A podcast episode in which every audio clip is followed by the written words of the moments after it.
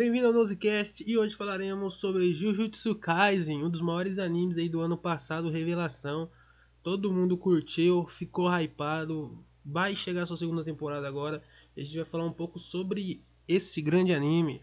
A trama se inicia com Yuji Itadori, que estava com seus, com seus colegas na sala do seu clube quando o presidente do conselho estudantil aparece cobrando os relatórios de atividades e informando que o clube de ocultismo seria substituído pelo clube de atletismo feminino por não possuir membros suficientes. Porém, Yuji já tinha feito a inscrição que seria necessária para manter o clube ativo. Então, quando foi se explicar, o conselheiro do atletismo, Tatagaji, disse ter mudado a sua inscrição porque precisava de Yuji com os outros atletas. Yuji acabou recusando o pedido, mas como Takagi necessitava de Yuji, acabou propondo um desafio atlético no qual eles teriam que arremessar um peso o mais longe possível. Ta Takagi arremessou o peso até onde conseguia, mas, para sua surpresa, Yuji consegue ultrapassá-lo jogando um objeto alguns metros a mais que ele, chegando a amassar uma trave.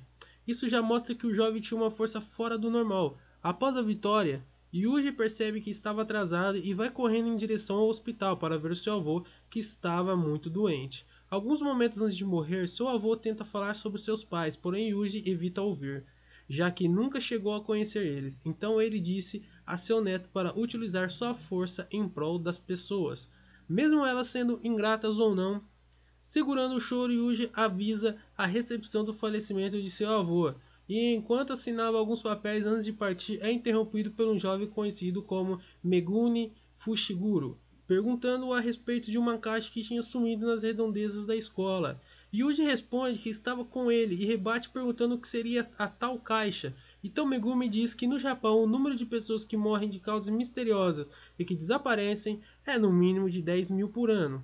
E o maior motivo dessas causas são os sentimentos negativos como sofrimento, arrependimentos e vergonha que nascem dos seres humanos e materializam-se em maldições. A caixa de Yuji tinha pego possuía um amuleto amaldiçoado para espantar essas maldições. Sem entender muito, Yuji acaba entregando a caixa nas mãos de Megumi, mas para sua surpresa, a caixa estava vazia. Megumi pergunta paradeiro do objeto que estava dentro da caixa e Yuji diz que seus colegas iriam desvendá-lo. Hoje à noite na escola, aflito, Megumi vai correndo em direção à escola junto de Yuji. Quando chegam ao local, sente uma pressão enorme vinda do interior do prédio e pede para ele permanecer do lado de fora, pois não tinha poderes para lutar. Megumi ouve gritos e usa suas habilidades para localizá-los localizá-los e percebe que não haveria tempo para salvá-los, mas de repente Yuji aparece saltando de janela, conseguindo assim salvar a vida de seus colegas e o amuleto. Antes de serem engolidos pela maldição, porém quando Yuji tenta entregá-lo o amuleto para Miyugi, acabam sendo atacados por uma nova maldição e Miyugi pede para que Yuji fugisse com seus companheiros. Vendo que Miyugi estava perdendo a luta, Yuji lembra das palavras de seu avô: use sua força para ajudar as pessoas. E acabou comendo o amuleto para adquirir poderes e combater o inimigo.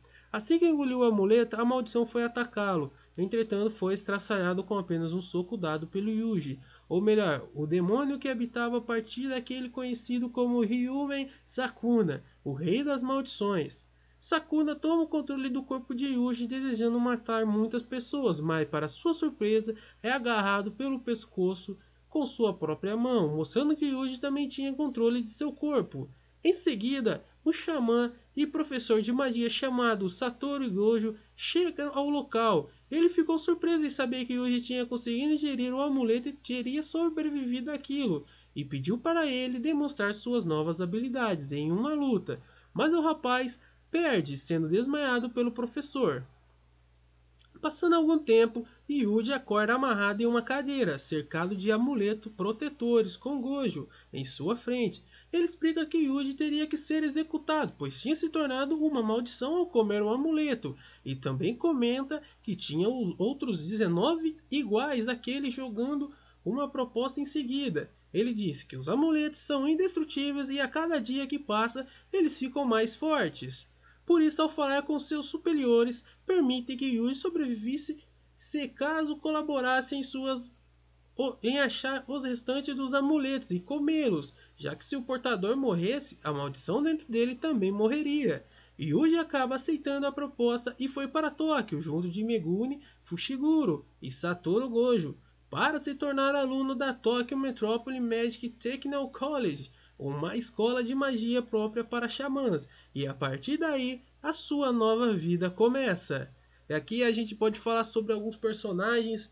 Megumi, que foi citado várias vezes aí no texto, é um estudante do primeiro ano na escola Tokyo Metropolis Magic Technical College. É um descendente da família Zenin, junto aos seus companheiros Yuji Tadori e Nobora Kujisaki, teve sua aparição no mangá logo no início, quando estava em uma missão à procura do amuleto amaldiçoado.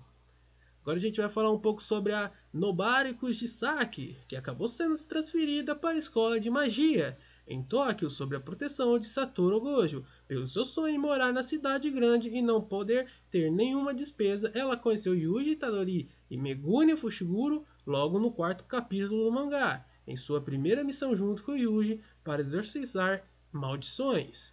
A gente vai falar agora sobre, quer dizer, sobre um personagem que é muito apelão, demais. Satoru Gojo é um professor da escola Tokyo Metropolis Magic Technical College e responsável pelos alunos Yuji, Yuji Itadori, Megumi Fujiguro e Nobora Ushizaki. Ele consegue que Yuji não seja morto e faz dele seu aluno na escola de magia, com o objetivo de ir atrás dos amuletos restantes de Sakuna. Satoru é considerado um dos xamãs mais fortes da sua época, e é como resultado é bem respeitado e estimado por outros xamãs. Seu poder baseia-se em controlar o espaço ao seu redor de diversas maneiras. Gojo possui um porte alto e atraente e cabelos brancos e espetados. Agora eu vou falar sobre Sakuna, que foi o amuleto que é, são vários dedos dele que são chamados de amuleto que o Yuji está acabando de é, comer cada pedaço, cada dedo para tentar é, canalizar o poder do, do Sakuna dentro dele e eles vão acabar matando ele. Então ele vai falar um pouco sobre Sakuna. Sakuna é uma maldição extremamente forte, considerado o rei das maldições. De acordo com a sua história, Sakuna possui quatro braços e era semelhante a um humano, que teve aparição durante a era primordial da feitiçaria. Os xamãs dessa época acabaram sabendo que era possível e impossível exorcizá-lo por completo, fazendo com que cortasse os 20 dedos de suas mãos, de suas mãos e os armazenassem como amuletos amaldiçoados, na espera de que um dia pudessem ser destruídos. Na atualidade da história, hoje é hospedeiro de Sakuna, após engolir um de seus dedos. Possui uma imensa quantidade de magia e dizem que sua força com total poder esteja por igual ao de Satoru ou maior. Porém, Gojo afirma o contrário, com Yuji Itadori como seu portador. Sakuna passa a ter uma aparência semelhante à dele, cabelos espetados e listras pretas em seu corpo. E se você gostou aí, a gente, vou, a gente vai encerrando mais um Nosecast por aqui. Dessa vez falamos sobre anime, sobre Jujutsu Kaisen. E o próximo talvez a gente comece a falar já sobre abordando Tokusatsu. A gente vai abordar Ultraman, Kamen Rider. A gente pode colocar Power Rangers no meio, Super Sentai, entre outros que também tem aí o dos metal que eu esqueci. E tem também aí pra gente abordar alguns. E então, não esquece de deixar, não esquece de seguir a gente aqui nas plataformas digitais que estão disponibilizando esse podcast. Até o próximo podcast. Falou e é nóis.